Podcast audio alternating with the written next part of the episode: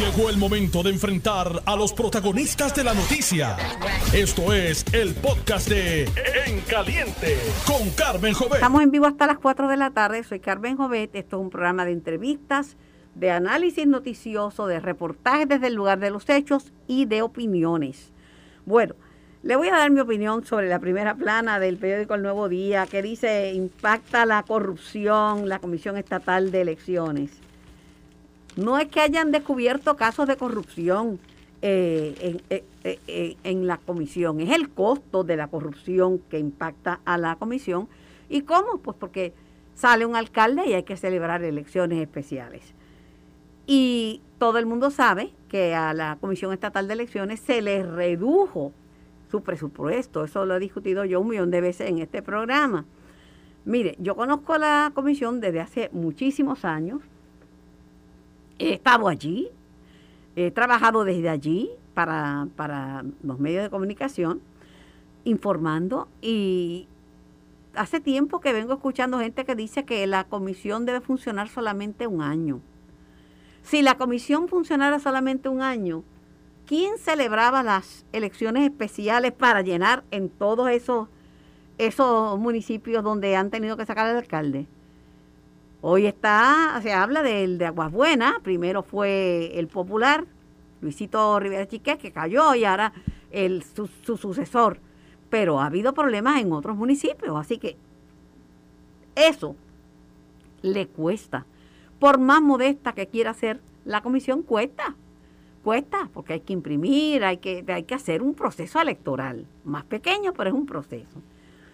Eh, se está hablando muchísimo, ¿verdad?, de, las enmiendas al código electoral y que si el PNP se opuso. Lo que yo he visto hasta ahora, porque los he tenido aquí en este mismo programa, es que ha habido bastante bastante consenso y bastante en bastantes medidas se han puesto de acuerdo para las enmiendas al código electoral. Claro, los partidos minoritarios son los que se han quejado, dicen que no han tenido participación.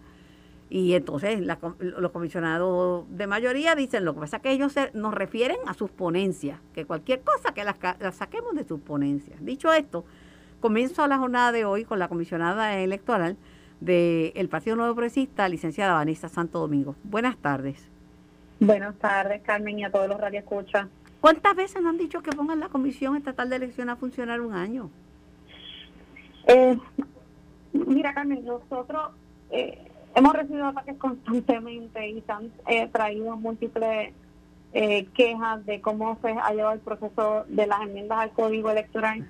Y tengo que decir que todos los partidos aquí tuvieron oportunidad para presentar posibles enmiendas. Hay partidos que, que cooperamos durante todo el proceso y hay partidos pues que simplemente se limitaron a hacer referencia a una ponencia eh, o si no decir que no iban a entregar enmiendas, que lo iba a trabajar eh, su legislador, o simplemente lo dejaron para lo último. Pero nosotros, desde el año pasado, que incluso Toñito Cruz era comisionado electoral del PPD, tuvimos reuniones dirigidas a estos temas. Yo me acuerdo, pero, pero no únicamente eso.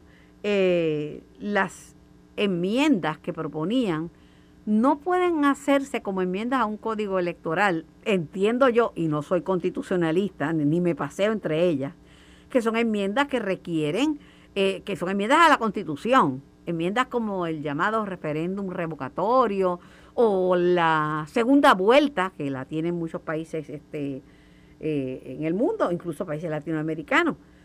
Eso no se puede añadir en un código electoral.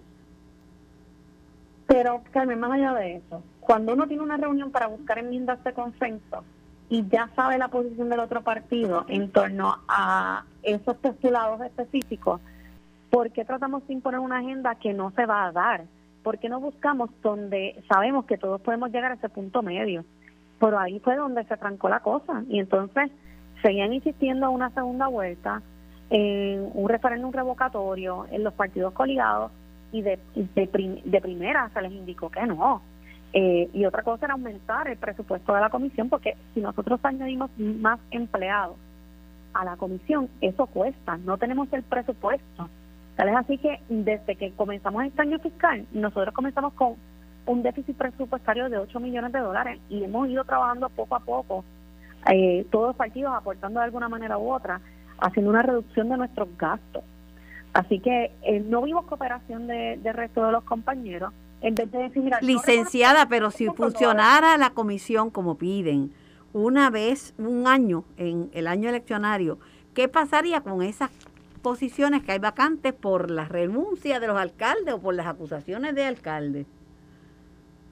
Bueno, es que son situaciones distintas. Eh, estas elecciones especiales se trabajan por las oficinas de los partidos políticos, eh, con la asistencia obviamente de los directorados de la comisión. Eh, así que son dos cosas completamente distintas. los compañeros solicitan tener igual condición en todas las oficinas.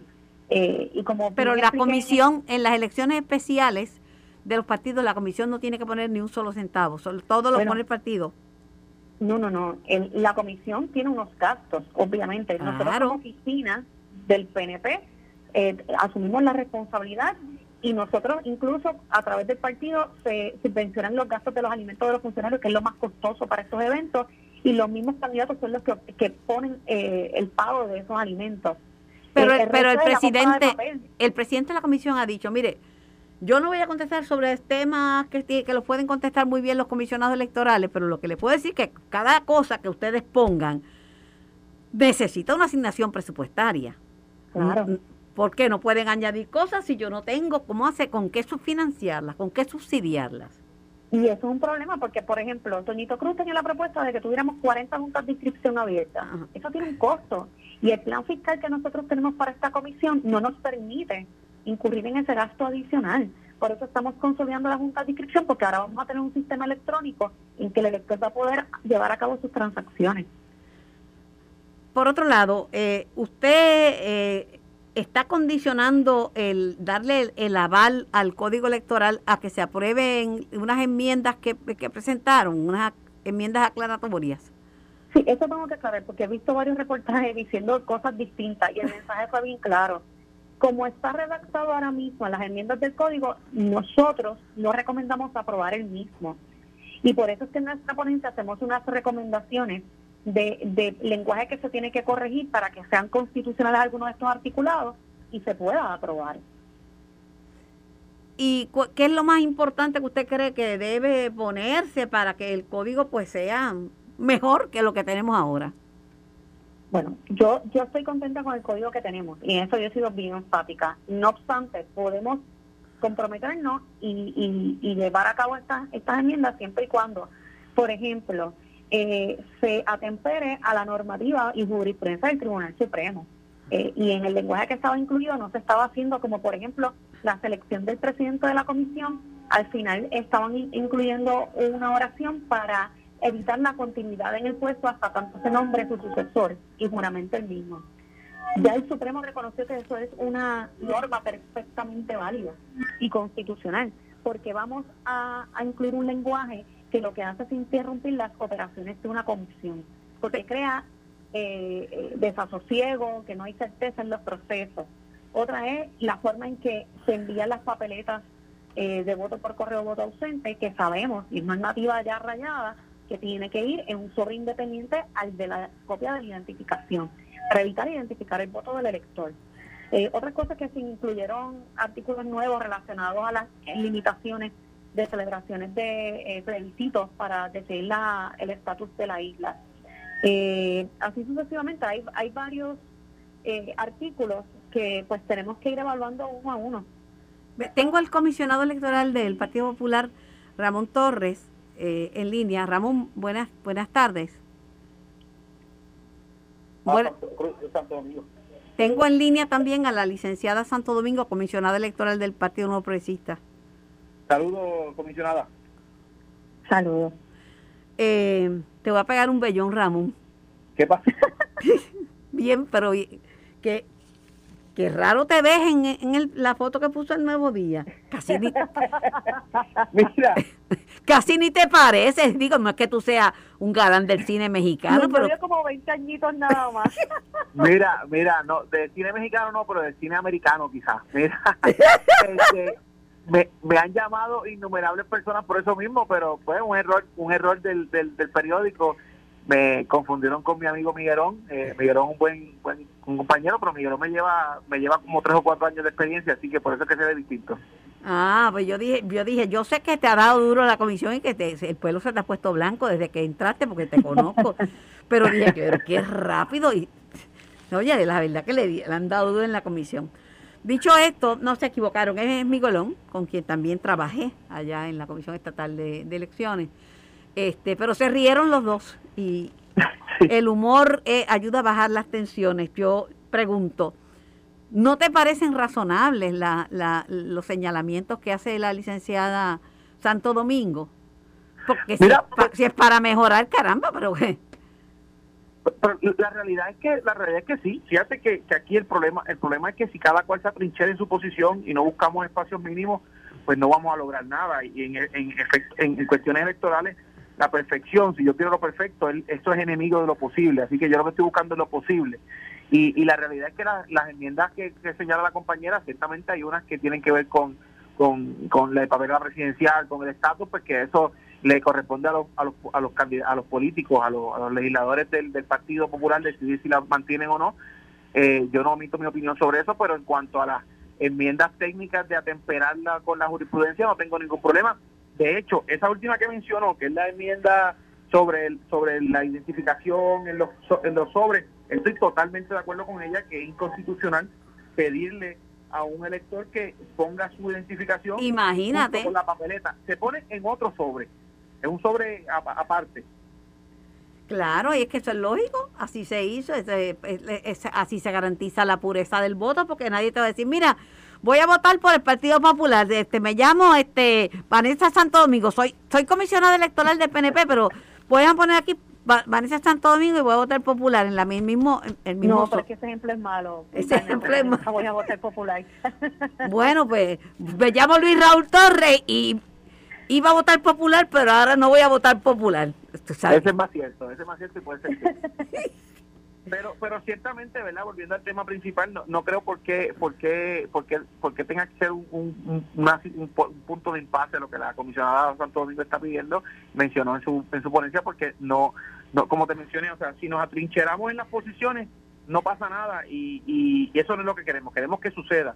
Queremos que el consenso se utilice, eh, ¿verdad?, concienzudamente y un consenso malicioso no puede ser un voto, un, voto un, poder de veto, que es lo que está sucediendo con, con otras, con otros comisionados que, que, mencionan unas cosas que no son correctas. No, Carmen, oye, y nosotros tenemos la capacidad de sentarnos, y lo hemos hecho otras veces, de buscar ese punto medio, eh, que ambos nos, sentimos, nos, nos podamos sentir satisfechos con el resultado del lenguaje de una línea, de un párrafo, de un artículo. Esta no es la primera vez que lo hacemos simplemente tomarnos un poquito más de tiempo eh, esta semana o la otra y simplemente afinar unos detalles de modo que se puedan incorporar. Y obviamente, una vez se tenían de incorporar todas las enmiendas a, a este proyecto, nosotros dar nuestra recomendación a la delegación del PNP si estamos a favor o, o no sobre este proyecto. El problema es que la percepción que se ha dado es que ustedes hablan entre sí, o sea, el Partido Popular la licenciada Vanessa Santo Domingo y el comisionado alterno, Edwin Mundo, hablan con licenciado Ramón Torres y con Jorge Colbert, pero que no, los otros comisionados no, no, no los no cuentan ni para PUL ni para banca y no, no, le, no, les, no les hacen partícipes de los procesos. Eh, eh, mira, eso no es correcto. Y, y, es que hay gente que le gusta sembrar cizaña. Nosotros muchas veces, antes de comenzar la reunión de comisión, nos sentamos, hablamos relajamos, nos reímos, aquí no hay guerra. Sí, hay, que, el que lleva su agenda pues es un poquito más difícil que sea así, pero yo con Nelson Rosario tengo una excelente relación y su alterna, al igual que con Roberto Iván y con Claribel Lanause, son espectaculares estos comisionados y nosotros durante el 2020 para esa elección que fue tan tan fuerte y en tan poco tiempo tuvimos que aprobar muchos reglamentos, tuvimos la capacidad de muchas veces sentarnos línea por línea y, y, y llegábamos a un consenso. Eh, es cuestión de, de la voluntad de las partes. ¿Qué tú crees, Ramón? Porque esa percepción, ellos insisten en que, en que los han dejado afuera. Bueno, bueno, están utilizando la, la, la, teoría y la, la estrategia de los nazis, que decían una cosa tantas veces que aunque fuera mentira, la gente se la cree. Eh, mira, aquí la comunicación con todos los comisionados es buena, aquí la comunicación diferimos todo el tiempo, yo nunca voy a, terminar en otro partido que no sea el Partido Popular y nadie me va a hacer cambiar eso, pero hay tantos puntos de encuentro que son muchos más los puntos de encuentro que los puntos de desencuentro. Y tan reciente como en abril, yo cursé una carta a todos los comisionados eh, de los demás partidos solicitándoles sus enmiendas y comentarios eh, finales, ¿verdad? Si, si al final del, camino se había, se podían, eh, se, querían, se habían retractado de no, de no presentar sus enmiendas y comentarios, y, lo que hicieron fue que contestaron que no. Y entonces pues yo entendí que eh, al, al proyecto que se iba a presentar, ellos le iban a presentar sus enmiendas cuando se radicase en la, en la legislatura. Pero aquí no, aquí no, yo creo que, que se hablan para ellos mismos cuando se quieren convencer de que aquí no hay comunicación entre los comisionados que, aquí la comunicación que existe es solamente entre el PPD y el PNP, que es toda más lejos de la realidad no puede ser. Eh, y al final del día, eh, el, tiempo demostrará que tenemos la razón. O sea, desde noviembre, de antes de noviembre del 2021, se le solicitaron enmiendas, se les solicitaron temas a enmiendas. Siempre lo que hicieron fue que eh, nos refirieron al, al, al récord público y a una, a una ponencia que habían radicado en la Cámara de Representantes. No conforme con eso, fuimos a esas ponencias, fuimos a ese récord público, sacamos ideas de allí.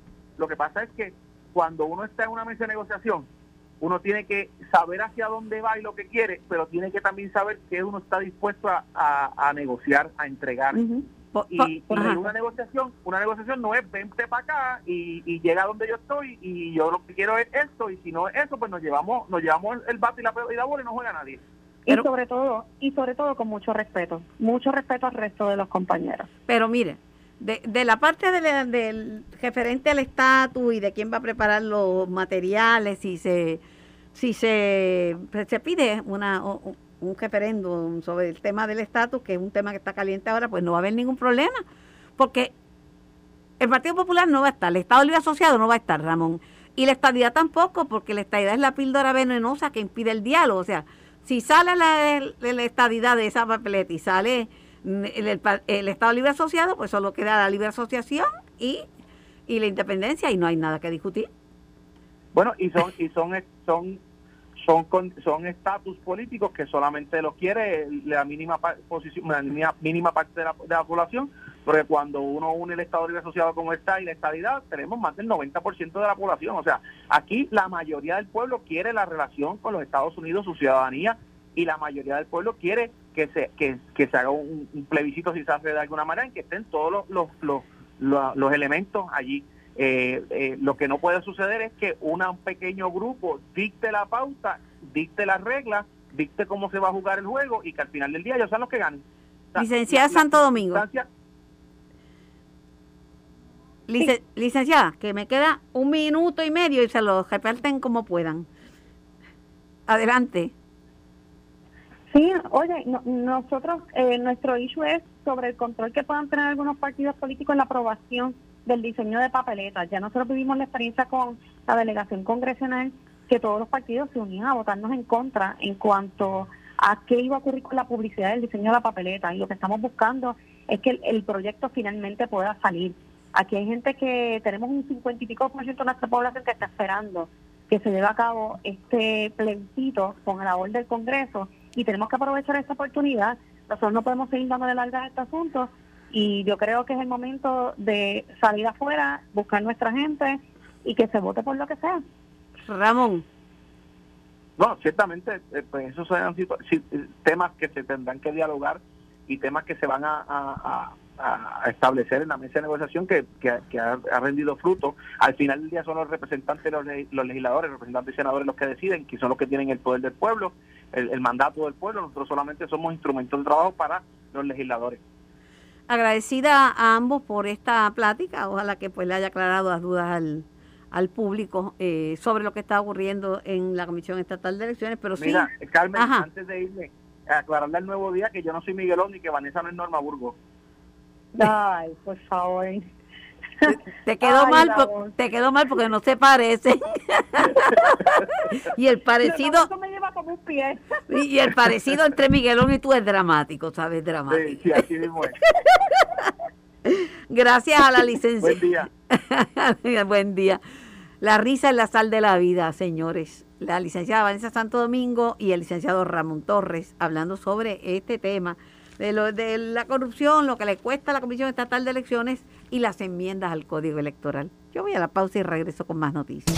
Estás escuchando el podcast de En Caliente con Carmen Jovet de Noti1630. Por Noti1630 y por el 94.3 FM, nuestra voz llega a Puerto Rico, tanto en la banda M como en la banda FM, de forma simultánea.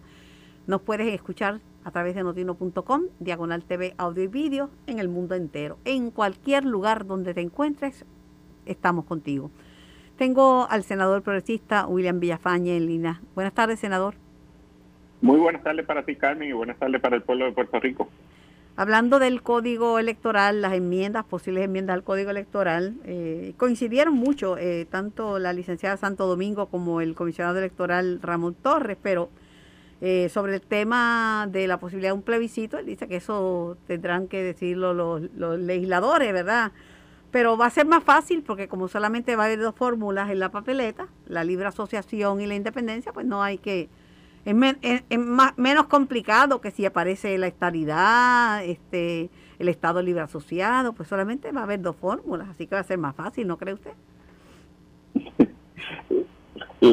La, la, realidad ¿verdad? es que el proceso que se lleva a cabo en, en el Congreso eh, es un proceso que sí está contemplando varias alternativas, entre ellas la estabilidad, el, el, la el hacer vinculante el resultado de este proceso de que se está legislando eh, pues no puede llevarse a cabo si no es vinculante para la estabilidad porque aquí el reclamo del electorado aquí nadie eh, ha emitido un voto colectivo a favor de ni de la libre asociación ni de la independencia pero lo que pasa es que dice el, dice el PIB que esa que esa es la píldora venenosa, que si en el Senado de los Estados Unidos no se aprueba un proyecto de, de descolonización de Puerto Rico, es porque aparece la estadidad, que es lo que no quieren dar.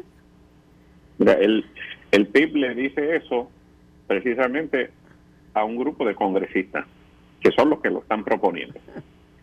Eh, le dice que es imposible que una jurisdicción donde el, el idioma principal es el español se convierte en el Estado. Y se lo dice a un presidente de un comité congresional cuyo distrito es 62% hispanohablante.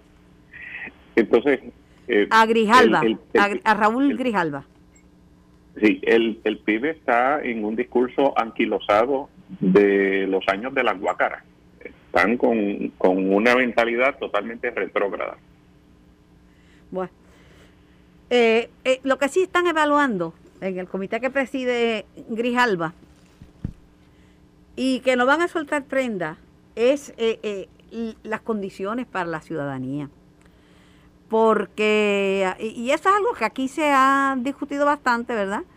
lo que conlleva mm, la libre asociación para efecto de la ciudadanía, etcétera, y, y lo mismo la independencia. Pues eso no han adelantado nada, pero eso lo van a redefinir en ese borrador. Obviamente con la estadidad, pues eso no, no entraría esa, en eso en discusión. No se puede ser Estado sin ciudadanía, porque eso no es, eso no es la Federación Americana. Y con el Estado libre asociado, pues hemos tenido ciudadanía. Eh, pero ni bajo la independencia ni bajo la libre asociación vamos a tener un sistema de ciudadanía como el que tenemos ahora. O sea, eso es imposible. Eh, se podrá prolongar eh, la aplicación del reconocimiento de ciudadanía por algún tiempo, etcétera, pero nunca sería eh, de la manera en que lo disfrutamos ahora. Bueno, dicen que mañana se votará sobre el proyecto del Senado 693 sobre hasta mañana para votar sobre ese informe. El documento eh, dicen que no no no, no cuenta con los con los votos eh, en ese proyecto que tiene que ver con el tema de restricciones al aborto. Bueno, hay, ¿verdad? hay dos informes. Hay un informe que ya se aprobó por la Comisión de Familia y Vida, eh, a favor del, del proyecto. Entonces hay un informe que está cogiendo todavía votos de la Comisión de Asuntos de la Mujer. Desconozco ahora mismo ¿verdad? El, el resultado de esa votación. Eh, sé que es un informe negativo sobre la medida. Eh, debemos esperar por el resultado de esa votación. Eh, yo estoy ya leyendo ambos informes, lo que se propone por parte de la Comisión de, de Familia y Vida. Hay unos elementos ¿verdad? que he dialogado, que entiendo que de considerarse la medida, pues entonces tendrían que enmendarse, tendrían que, arreglarse para que para que fuera eh, viable. Pero cuando hay dos comisiones envueltas en una legislación que es bien controversial, ¿verdad? Eh, la de salud y vida y la de la Comisión de Asuntos de, de las Mujeres. ¿Qué es lo que prevalece o cuál de los dos informes es el que por el cual van a votar? Bueno, eh, se, se, se, puede votar sobre ambos informes. En el caso de, del informe este positivo, se puede considerar ese y votar eh, sobre ese. Eso, eso, ¿verdad? Es el proceso del parlamentario del debate, pero al final de cuentas, si hay un informe positivo, sí se puede considerar el informe positivo y votar entonces al final de cuentas sobre la medida. ¿Cuándo iría al Pleno del Senado esa, esa votación? No, no hay una fecha cierta. Eh, imagino que considerarían de tener el ánimo de bajarlo, pues considerarían el momento más oportuno.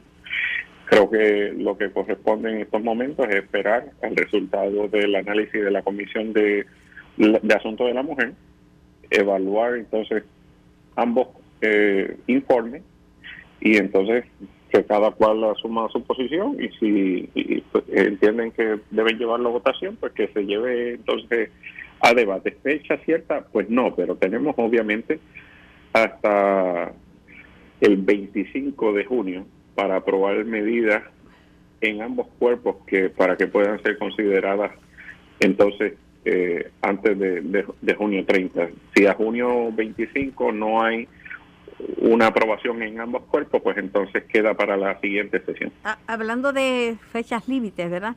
Eh, la Cámara aprobó el informe de presupuesto, pero lo aprobó. Ellos me dice Jesús Santa que es muy parecido a lo que a lo que pedía el, el gobernador, pero lo que pasa que no está de acuerdo, pues se mantiene el fondo de equiparación para los municipios, que eso no, no lo respalda la Junta de Supervisión Fiscal y no es, no es parte del, del plan de ajuste. Sí, este, hay una gran discrepancia ahí con la Junta de Supervisión Fiscal. Eh, ellos eh, objetan este, este tipo de mecanismo que, que no es otra cosa que una herramienta para eh, suplir recursos a los municipios de que, les escasean, fiscalmente les escasean los recursos. Y, y ellos pues lo objetan, ¿verdad? creo que crearían una crisis eh, y al final y a la postre tendría de alguna manera que suplirse esos recursos. Pero la Asamblea Legislativa en esta está bastante alineada con eh, la propuesta del Ejecutivo y no vislumbro de que haya cambios en la dirección de, ceder ante el, el, la, la intransigencia de la Junta. Le han llovido críticas hablando de la Junta y de su exdirectora, Natalie Yaresco, porque Natalie Yaresco hizo una presentación, ¿verdad?, sobre sus sentimientos sobre Ucrania, aunque cuando ella llegó a Ucrania ya era ciudadana de los Estados Unidos, eh, familia de Chicago, pues estuvo muchos años, décadas en Ucrania y fue ministra de Finanzas de, de Ucrania. Ella pide más dinero para financiar la guerra, más para armas y para financiar la guerra del, pueblo ucraniano y aunque aunque la gente se identifica con Ucrania, no es menos cierto que esa guerra y financiar la guerra ha desestabilizado la economía de los Estados Unidos y de muchos países del mundo. Va a llegar el momento en que le van a decir al presidente Biden, mire, no, no podemos, no podemos seguir sin gasolina, no podemos seguir sin gas natural, no podemos, necesitamos el petróleo porque porque es que no van a poder. Ya la gente se está empezando a quejar del costo de la gasolina. En el caso de Yaresco, lo que están criticando que fue tan austera con los presupuestos para Puerto Rico y tan generosa pidiendo chavos para la guerra en Ucrania. Una guerra que si la sigue financiando Estados Unidos no se va a acabar nunca, porque entonces eh, lo acabaría una tercera guerra mundial. Bueno, eh, yo separaría, ¿verdad?, lo que es eh, la Junta de Supervisión Fiscal y las ejecutorias de su pasada directora ejecutiva de lo que es la situación en Ucrania y, y, el, el, ataque de Rusia contra eh, Ucrania y el pueblo ucraniano. Eh, yo creo que como humanidad nosotros no solamente tenemos la responsabilidad de rechazar este tipo de ataque injustificado contra un pueblo y que tenemos también la responsabilidad como seres humanos de eh, hacer utilizar los recursos que tengamos a la mano para repeler este tipo de ataques.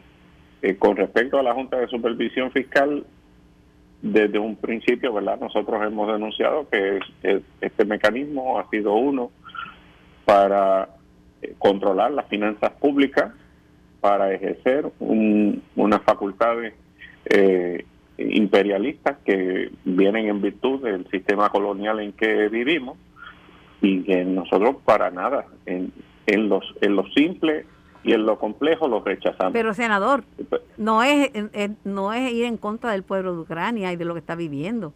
Es como pueden pensar que para comprar armamentos eh, es válido y cuando Puerto Rico requería dinero para asuntos esenciales como el retiro de la gente que ha dado su vida por eh, en el servicio público por este país o de fondos para para alimentos, para salud, para infraestructura, le, decían que no.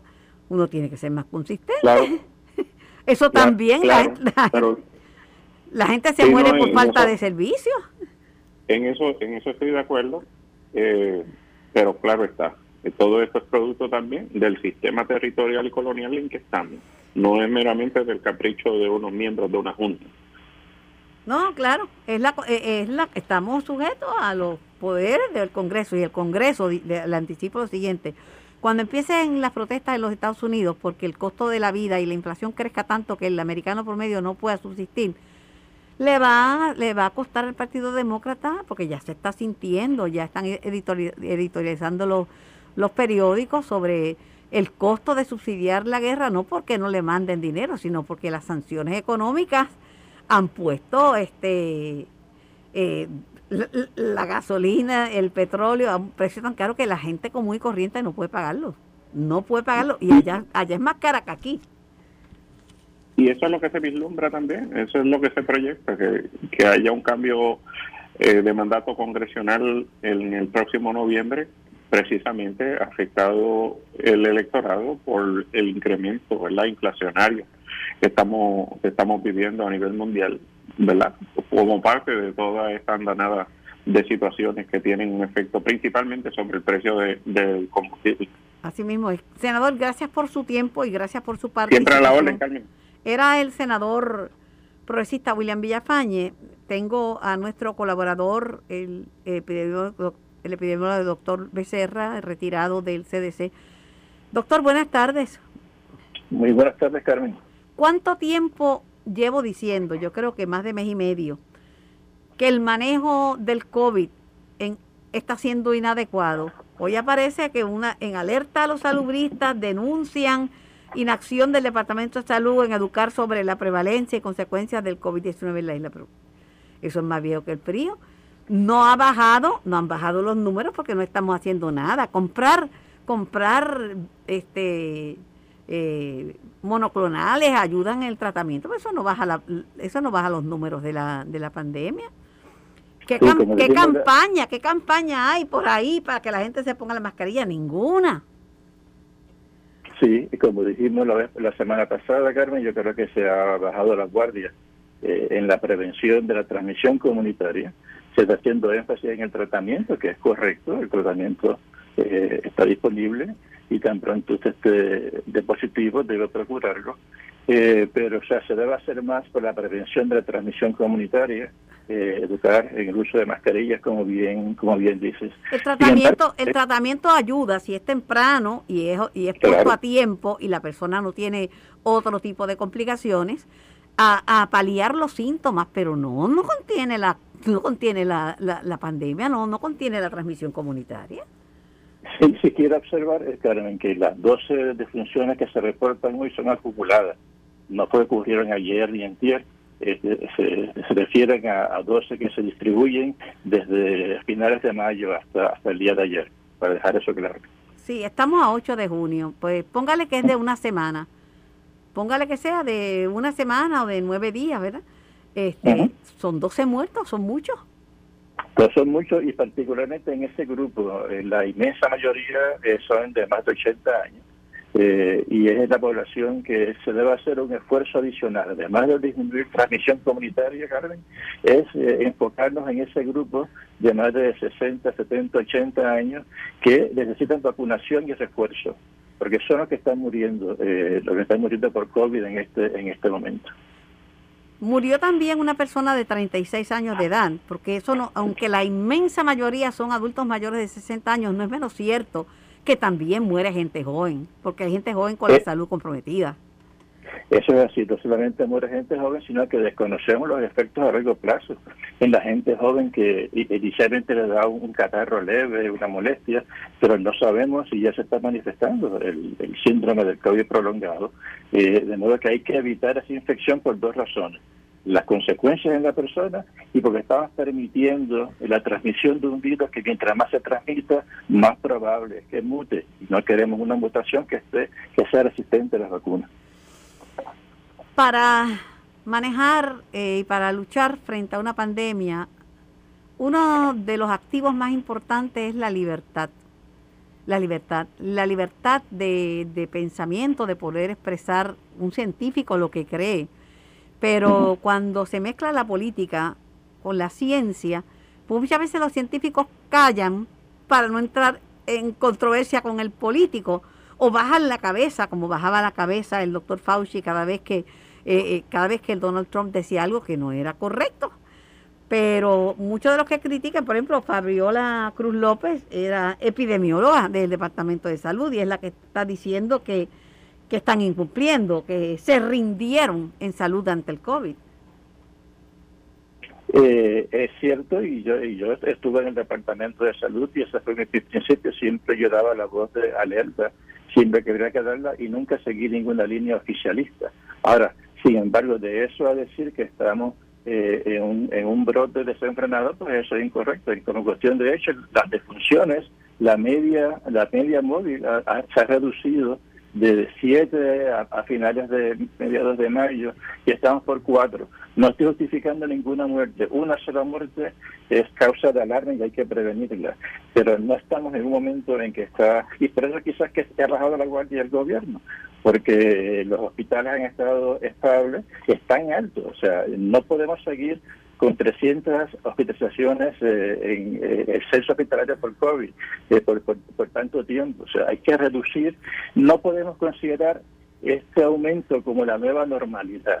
Si eso es lo que quiere decir Fabiola, pero estoy de acuerdo con ella. No puede, ser, no puede ser la nueva normalidad, doctor, porque hay gente que le ha dado COVID tres y cuatro veces. Claro. Y eso no puede ser normal, no puede ser normal. Y porque aún uno vacunado a uno le puede dar COVID y porque uno no sabe cuáles son los efectos a largo plazo del COVID. ¿Sabes? Pues entonces no es normal, no me si me voy a acostumbrar al COVID, pues me va a dar, pues mira ya, me, me, dio y pues qué chévere, a lo mejor logramos así cuando nos dé a todos los puertorriqueños y se mueran unos cuantos, una estabilidad, porque entonces tenemos inmunidad de rebaño. Eso no funciona así con el COVID. Así es, y quizás estamos copiando en Puerto Rico lo que se está viendo en Estados Unidos, y quizás esta administración sea más proclive a hacer eso. Donde acá en Estados Unidos, la gente se cree que esto ya pasó. Eh, están haciendo viajes, están haciendo actividades de verano como si no existiera COVID, eh, como si se hubiera acabado la pandemia, y eso es falso. El, el virus sigue transmitiéndose, sigue mutando, y hay que seguir este, guardando eh, las precauciones eh, de distanciamiento y de, uso de mascarilla y particularmente eventos masivos. Eh, eso es lo que yo creo que el gobierno puede hacer más en poder este, controlar los eventos masivos para la, prevenir la transmisión. Pero no, no, yo no veo campañas, yo no sé, ¿verdad? Yo no escucho en la radio campañas. Ya, no, se baja la guardia, se baja la guardia. Pero, pero de una manera tan dramática, doctor que no hay nada, es como si este, como si el COVID se acabó. La percepción de riesgo es ninguna. La gente me ve con la mascarilla y me dice, muchacha, todavía tú sigues usando eso. Ah, yo la tengo que usar doblemente porque con el polvo del Sahara las condiciones respiratorias se me han complicado y se me han agravado. Y por la noche estoy que no respiro, ¿sabes? Ese es el gran ausente en la campaña de comunicación, en la comunicación de riesgo. Eso eso fue eh, mi, mi, tema mientras estuve en el Departamento de Salud eh, y todavía creo que, que, siguen fallando en esa, en esa área. Eh, hay que enfatizar cómo se comunica el riesgo, cómo la persona que no está vacunada está a mucho mayor riesgo que la persona vacunada y aún más que el que está sin vacunar con refuerzo. Bueno, que esa comunicación de riesgo es una especialidad en salud pública. Esto no lo puede hacer un relacionista público. Eh, es una especialidad en el campo salubrista y el Departamento de Salud tiene que mejorar en, esa, en ese aspecto. Cuenta con unos epidemiólogos increíblemente buenos. Eh, están bien sacrificados, están bien eh, comprometidos con la epidemiología, pero eso es parte nada más de la, de la tarea. Hay que comunicar el riesgo correctamente y en esta mente, pues otra vez, estamos de acuerdo en que, se, en que se ha bajado la guardia. Y no, puede, no pueden ser los políticos los que comuniquen los temas de, del COVID, porque eh, eh, los científicos, bueno, yo espero que ahora reaccionen. A lo mejor pasan la página y no reaccionan a ninguno de los planteamientos que este grupo de científicos le está haciendo, ¿sabes? A lo mejor no hacen nada, pero yo creo que tienen que retomar este tema. ¿Usted sabe cuánto, cuántos centros de, de, vacunación han cerrado? Montones porque la gente no está yendo a vacunarse, porque la percepción del riesgo es ninguna. Estamos 100% de acuerdo, Carmen, que hay que separar la política, la política partidista, porque una cosa es política pública y eso pues, no tiene partido, pero la política partidista hay que separarla.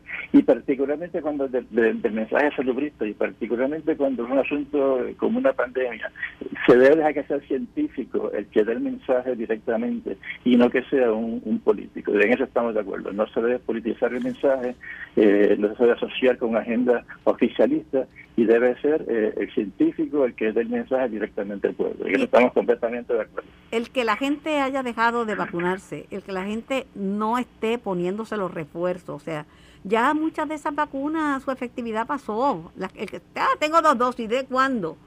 Si se sabe que no es una vacuna convencional, no es como la vacuna de la viruela, esto es una vacuna que tiene un tiempo de, ¿verdad? de efectividad limitado limitado. Eso es bien importante, es bien importante y todavía más importante, y, machaco el tema, en el, en el grupo de adultos mayores. Eh, ese es el grupo que cuando vemos las estadísticas de defunción, eh, es el grupo que tiene tres cuartas partes, 80% de las muertes en ese en ese grupo, eh, y hay que enfocar más una estrategia preventiva en ese grupo en particular. Y eso no lo estoy viendo eh, por el Departamento de Salud, enfocar en ese grupo para poder prevenir el 80% de las defunciones. Yo creo que es una, una estrategia eh, bastante, bastante clara y esa es mi recomendación. Para finalizar, doctor Becerra, como epidemiólogo, cuál es el mensaje que los medios debemos llevar. ¿Qué debemos estar diciendo sobre el COVID?